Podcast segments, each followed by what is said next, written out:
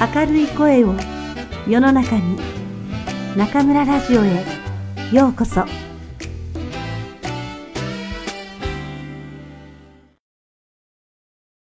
先生見ましたよ動画海南島の海きれいですねそうなの。開港に行ったんだけどさ、真っ青な空と、どこまでも続く白いビーチ。ヤシの木が生い茂って、まさに南国。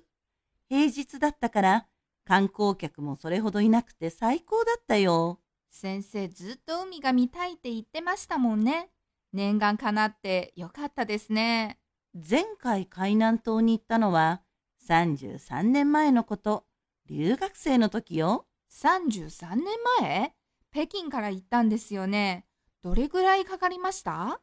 三話まで行くのに5日もかかったのよ。まず北京から広州まで二晩列車に乗って、広州で一泊して、翌日開港行きの船に乗って、またその中で一泊。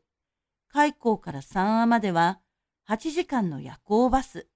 行くだけで合計5泊もかかっちゃった。そんなにかかってたんですか想像もつかないんですけど今なら飛行機で半日あれば着いちゃいますよそうそう。今回調査から開港だって、たった2時間で着いちゃったもん。覚醒の感があるね。おまけにね、当時はスマホもタブレットもなかったから、時間以上に長く感じたよ。そうですか。今は乗り物に乗ったらすぐにスマホを取り出してしばらく遊んでいるうちに目的地に着いちゃいますよね。そう。今は鋼鉄の中は移動中。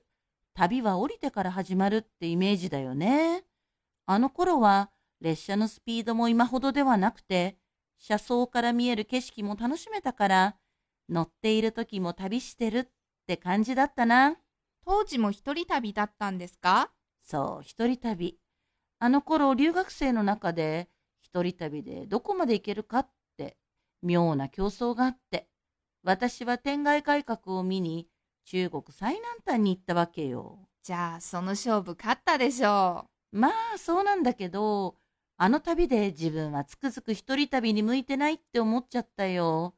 綺麗な海を見ても、正直寂しかったし、感動を分かち合う人がいるって大切だね。くんくんは一人旅ってどう？う。そうですね。私もやっぱり一人よりは誰かと一緒に旅する方がいいですね。何よりも一人だと食事の時、何品も注文できないから、その土地の名物料理が堪能できないのよね。先生らしい理由ですね。今はどこに行くにもくんくんがいるから、安心だし楽しいよ。わあ、そうですか。特に今年は先生の中国滞在20周年を記念して、いろいろな街で交流会をしていますから、出かける機会も増えましたね。くんくんにとって旅の楽しみって何？やっぱり日頃目にすることがない景色が見られることかな？今までの旅の中で特に印象深い場所ってある？特にと言われると、湖南省の張家界にある大峡谷ですね。渓流を眺めながらの散策がとても良かったです。目には山々の緑が鮮やかで、耳にはせせらぎや鳥の鳴き声が心地よく、真夏なのにひんやりとした空気は森の香りいっぱいで、本当に気持ちよかったです。わあ、くんくん詩人だね。まさに大自然の一部になったって感じ？そうなんですよ。大自然に包まれて、なんだか体が細胞レベルで喜んでる感じですよ。旅に出て知らない街で初めての景色を見ると、新鮮味が好奇心と相まって、五感が研ぎ澄まされる感じになるね。これぞ旅の醍醐味ですね。私たちが住んでいるところにだって、緑は結構あるし、綺麗な川も流れているのよ。でもね、見慣れてしまうと、それが見えなくなってしまうのよね。ああ、そうですね。積極的に楽しもうと思って物事を見ると、さらに輝いて見えるんでしょうね。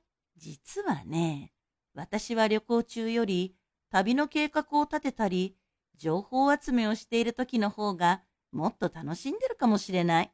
あれこれ想像するとワクワクしちゃう。だから先生はライブ配信で行ったことがない街の皆さんとおしゃべりするとき、特に楽しそうなんですね。うん。その町の名物の話は必ず聞いちゃうね。地元の人が勧めるものに間違いはないから、いつか自分がその町に行ったら、絶対食べようって思うもん。これも先生にとって将来の旅行の準備なんですね。実際に旅に出る前に、まずは脳内旅行でワクワクするというわけよ。脳に新しい刺激を与えてワクワクさせるって、すごく大切だと思うよ。旅行に行けないときは脳内旅行でワクワクする楽しい毎日になりますね。いやいや、くんくん。脳内だけじゃダメだよ。やっぱり旅に出なきゃ。食べたいものがたくさんあるんだから。